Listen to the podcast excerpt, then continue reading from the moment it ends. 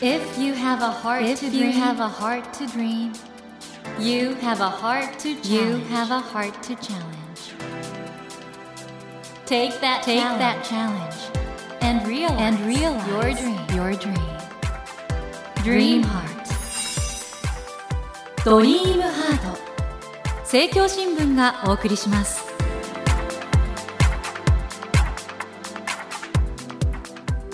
皆さんこんばんは。茂木健一郎です。東京 FM のスタジオから全国38局ネットでお送りしています。ドリームハート。この番組は日本そして世界で活躍されている方々をゲストにお迎えして挑戦や夢に迫っていきます。さあ今夜はですね本当に今注目のトレンドを作ってらっしゃる方でございます。料理人で飲食店プロデューサーとしてもご活躍中の稲田俊介さんをお迎えしました。こんばんは。こんばんは。稲田さん料理人というのからイメージされるキャリアと全然違いますね、あ、そ京都うかもしれないですね。ラサール出て京はい都大学行って、はい某大手飲料メーカはー S で始まるとこ行って、はい。南インド料理店エリックサウス総料理長。はい。どうなってここに来たんですかね。そうですね。なんとなくですね、まあそれこそ大学生ぐらいの頃から、飲食店に関わるというか飲食店を作りたいと思ったんですね。えそれなんでですか？いろいろ作りたいものがあって、え作れるもんだったら何でもよかったんです。はい。極端な話、え例えばテレビ番組を作るとか、はいはい。音楽を作るとか、映画を作るとかうん。そんないろんな作るの中で現実的に自分がなんとか頑張ったらできそうなことは飲食店を作るだった気がしてちょうど食べることとか料理とかそういうことにもものすごく興味強かったのでじゃあそうやっていこうと。スタジオでね稲田さんがあのお話しされながら手を広げたんですけどはい。確かにちょっとシェフの手になってるああそうなんですそうなんです。これ普段からやってるんですねこやっぱの手で。ええまあそうですね。まあ料理は常にやってますけれども。あの今回ですね「食いしん坊のお悩み相談」という本を出されたということではい。これ読んでると本当に食べるのがお好きなんですねまあ、そうなんでしょうね。はい。僕はどっちかというとそれが普通みたいな感じなんで特別好きなのかどうかよくわからないんですけあのどね、この本の中にも出てくるんですけどフードサイコパスはい。すごい言葉ですねすごい言葉なんですけど、これどういうインパクトのある。意味のある、あのですね、え大体誰もが食べることは好きじゃないですか。うん嫌いな人そんなにいないですよね。うんうんでもそんな中で食べることが特別好きすぎておかしなことになってる人々っているんですよ。うんでそれはまさしく自分がそうであるし、ええ自分がそうであるとなんとなく周りにもそのリアルでもネットでも周りにそういう人たちが集まってくるんですね。でそういう人たち同士で話をしていると多分その一般の人たちにとっては思っても見ないような非常識なことが好きすぎる人たちの間ではもう常識として会話が進んでいくわけです。で逆にその異常に好きな我々はですね普通の人たちの感覚が理解できないんです。例えばエスニック料理、はい。外国の料理について話を聞けるとするじゃないですか、うんはじゃあタイ料理だったら我々はね当然もう現地そのままで全く日本人の味覚に寄せずに作ってほしいよねっていうのが当たり前の前提としてスタートしてるんですけれども、はでも世間はそうじゃないじゃないですか。まあそうですね。食べやすくしてほしい日本人に合わせてほしいっていう。うん。だから完全に気持ちがわからないからその状態を我々はフードサイコパスと呼んでですね フードサイコパスはフードサイコパスとしての自覚を持って世間にご迷惑をおかけしないように生きていかねばならないっていうそういうある種の戒めを持ってですね。なるほど、はい。今お話皆さん伺ってってもね分かると思うんですが稲田さん本当に今あのエッセイストとしても注目されていまして稲田さんが世間で注目される大きなきっかけがあの東京駅八重洲口にオープンしたエリックサウス、はい。これがもう大ブレイクで今11店舗でよろしい今ですか？11店舗ですそして料理美味しいの作るだけじゃなくて料理について書く文章が面白いんですよね。あ嬉しいです。今日はですねこのご著書「食いしん坊のお悩み相談」をはじめさまざまなお話を伺っていくんですが皆さんすいません。夜の10時過ぎに食べ物の話これいわゆる食テロになっちゃうかもしれませんけどなんかスナック用意して聞いてください。えというわけでこの後稲田さんよろしくお願いいたします。よろしくお願いします。ドリームハートということでまずは稲田さんのプロフィールをご紹介します。稲田俊介さんは鹿児島県のお生まれです。京都大学をご卒業後飲料メーカー勤務を経て演奏フードサービスの設立に参加し居酒屋和食店洋食店フレンチなどさまざまなジャンルの業態開発やメニューの監修店舗プロデュースを手掛けてこられました。そして2011年東京駅八重洲地下街に南インド料理店エリックサウスを開店。南インド料理とミールスブームの火付け役となります。また食べ物にまつわるエッセイや小説を執筆する文筆家としての顔も持ち稲田俊介これカタカナで稲田俊介の名で発信するツイッター今 X っていう風になりましたけども人気でさまざまな切り口で食の世界を発信していらっしゃいます。ということでこの食いしん坊のお悩み相談なんですけども本当に面白いですね。これあのあ。インターネット上のサービス質問箱と相談箱に掲載されたものをまとめた一冊だそうですね。で、はい。これ僕いろいろちょっとフードサイコパスの方すごいなと思ったんですけどまず稲田さん変な話を伺いますけどはい。カレーって何ですか？カレーの定義をちょっとこれも本当は本気でやると長くなるんですけど 簡単に言うとはい唐辛子を含む2種類以上の香辛料を用いて加熱調理された食べ物のうちうんおおよそ等量の米飯と一緒に喫食することによって 両方がさらに美味しさを増すそういう料理の総称である。ということを結論付けるまでに、はい。確か稲田さんは1万字？合計1万字超えてると思います。この結論を導き出すための。の考察をされたんですよね、はい。はい。すごいですね我々カレーなんてあカレーでしょって思っちゃうんですけど、はいそこまで突き詰めて考える、そうですね。まあ、発端は例えば、うん麻婆豆腐はカレーか否かっていう、え？そういう非常に身近な話から。ー、麻婆豆腐はカレーなんですか、まあ、当然麻婆豆腐はカレーなんですけれども。カレーなの？あれいや、カレーです。えー、まずその前提がおかしいんですけど、確かにさっきえ何でしたっけ？唐辛子を含む、2種類以上の香辛料。でご飯と大体同じぐらいで食べると、両方が美味しくなる。完全に当てはまってるんですよ。麻婆豆腐カレーなんだ麻婆豆腐カレーです。えあとちょっと意外なものでカレーなものってあります？そうですね。いろいろありますよ。逆に、カレーなのかそうじゃないのかのキワキワみたいなもうんうのがんうん結構あって、うん下手すると、うんじゃあ、きつねうどんに七味を振ったものはカレーかっていう 問題が出てくる。で、割と近いんですよ。あれも唐辛子を含む2種類以上だし。確かにうん。なんですけど、そこまでカレーに入れてしまうと収集がつかないので、さっきあの最初に早口で述べた定義は、そういうキワキワのやつをカレーから外すための構成された麻婆豆腐はカレーに麻婆豆腐はカレーですね。どう考えても。あと僕この食いしん坊のお悩み相談目から鱗だったのがあのはい。食事中にお酒を飲む意味がまずはまずまずみ、はい。あれちょっとすごいなと思っちゃったんですけどちょっはい。とご説明いただけますか、わかりました。あのーみんな普通に食べ物や飲み物の美味しい、もしくは美味しくない、うんまずいみたいな風に言いますけれども、美味しい食べ物の美味しさっていうのは、うん。僕二つに分解できると思っているんです。うんうんうん。その二つとは何かというと、うん。一つが純粋美味、もう一つがまずみ。まずみどんな食べ物もうんこの組み合わせによってできていると。え例えばですね、カフェオレを例にとってみましょうか。ほカフェオレとてもいい香りがします。うはいで牛乳が入ってまろやかです、うんお砂糖入れることもありますよね。うんそうすると甘くなります、うんその辺は純粋美味なんですね。うんうんでも飲むとちょっとほろ苦さがあるじゃないですか。確かにかといって、ほろ苦さがこれなかったら、コーヒーの美味しさがすごく損なわれてしまいますよね。うんかといって、その苦味だけを口に入れたらこれ絶対まずいわけですよ。はいはいなので、コーヒーにおける苦味はまずみであると。で、それ以外に純粋美味があると。で、それが合わさる。大体の食べ物はそうやってできている。で、その中でもハーブとかスパイスみたいなものは、純粋美味が実はほとんどないですよね。ほぼまずみまずみの塊。はいはいはいなんだけど、そのまずみの塊であるスパイスとかハーブが別の食材、うん純粋美味をたっぷりと抱えている他のものと合わさることによって、うん。そこで美味しさが生まれる、あるいは増幅するというよなうに。るほどそういう構成にできで、それで言うと、お酒というものはですね、うん。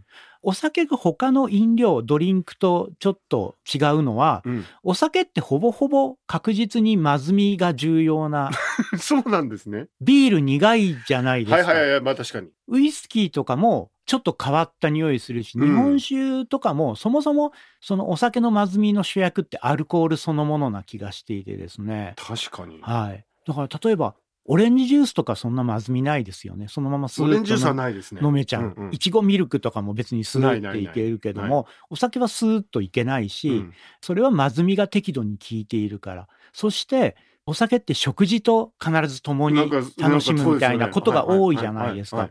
だからそれは、そのまずみが食事の方の美味しさを深めている部分もあるし、あともう一つは食事が食事だけだとあっという間に食事の時間が終わってしまうと。確かに。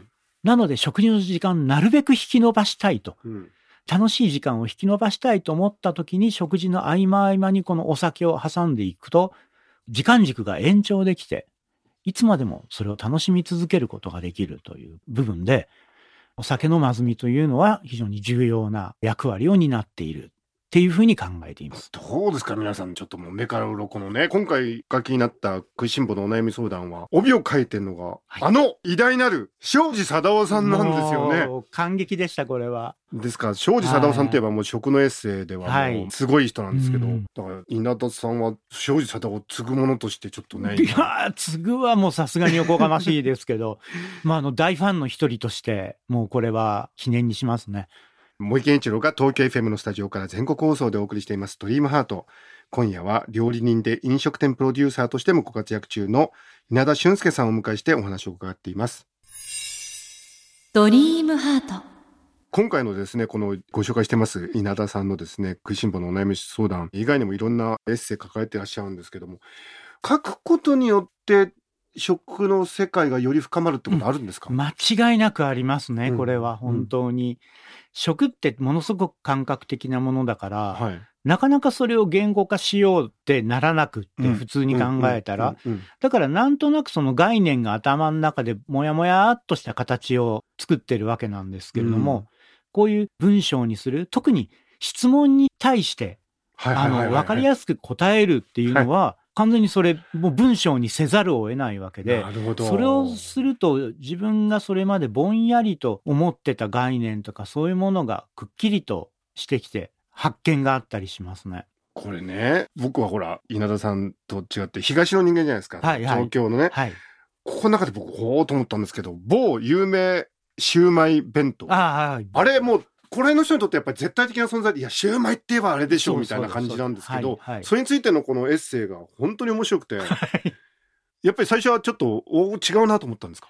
もう違うどころじゃないですよ。これをシューマイと呼んでいいんだろうかと思いました。初めての感想としては。うんうんうんあの有名なねあのよく大阪駅で売ってるはい。551とかいう、はい551うんはい。あそこのシューマイとは違うとあれはザ・シューマイですよね。ええいやいやいやっていう風にすると東と西で戦争が面白いですよね。それぐらい文化が違う。違う違う違う。やっぱりそこを行き来するようになって、初めてその違い分かってきたし、そうやって東の方に例のシューマイのことを聞くともう本当シューマイといえばあれであり、シューマイの絶対王者があれって ものすごくこう愛してるんですよえね。あのシューマね。イのことをで僕はそれを聞いて、まず最初びっくりするわけなんですけれども、はい。びっくりしたその次にはうん、羨ましくなる。うんうんうん。自分には全く理解のできないあのええ食べ物を、ええこんなにも心から愛し続ける人たちがいる。うん。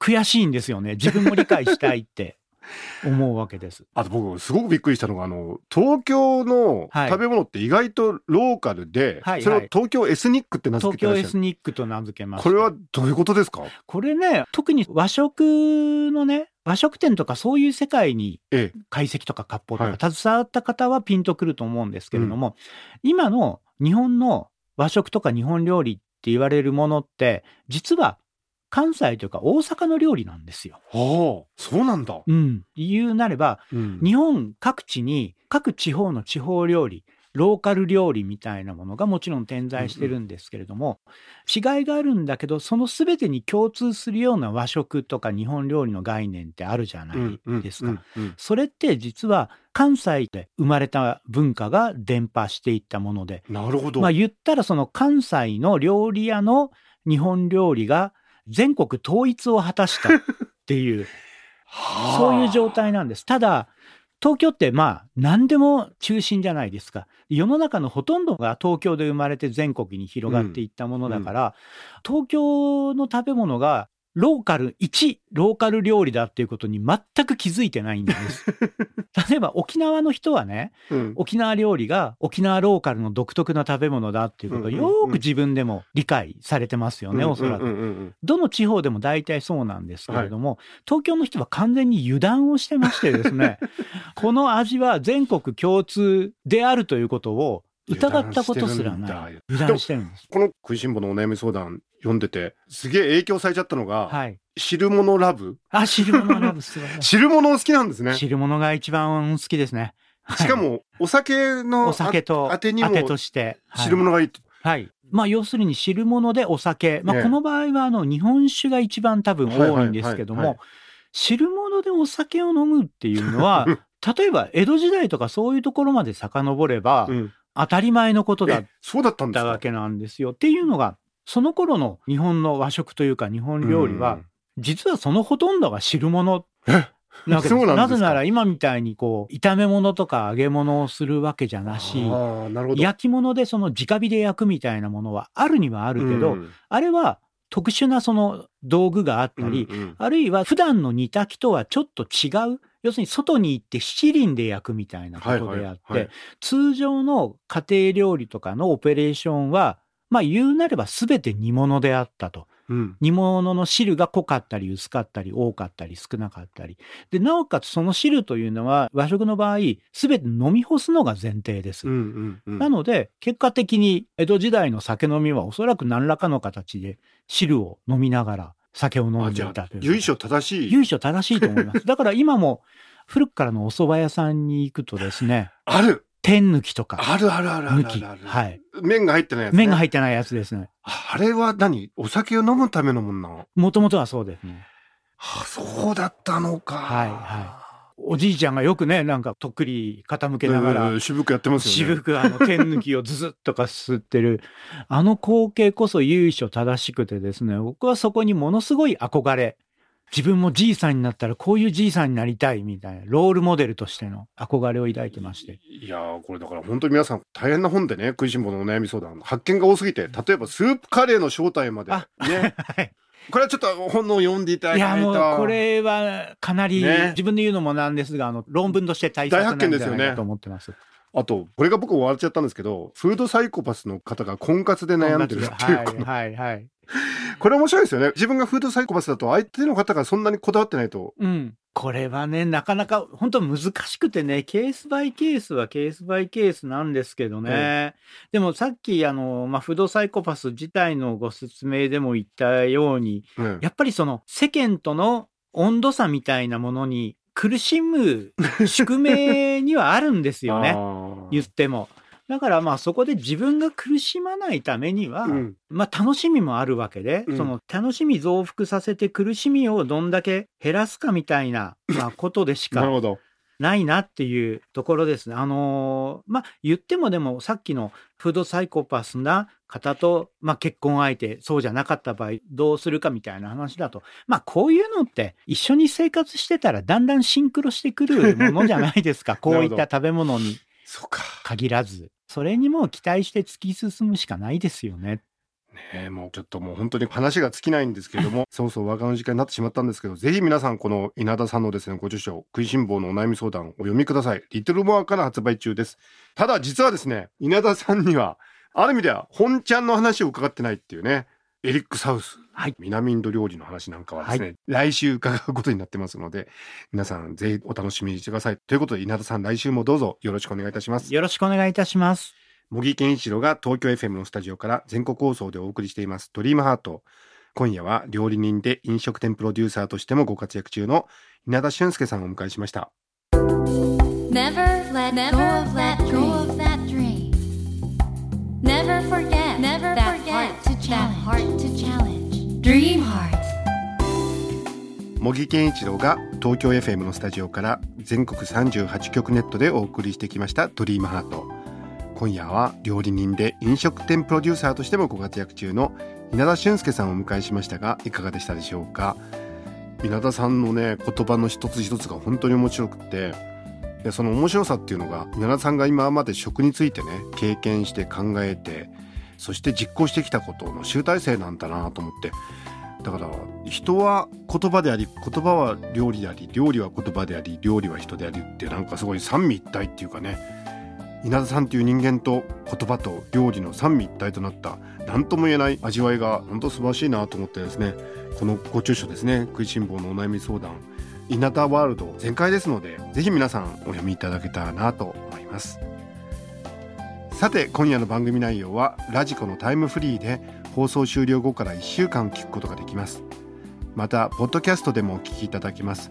こちらでは過去の放送もアーカイブされていますのでぜひアクセスしてみてください。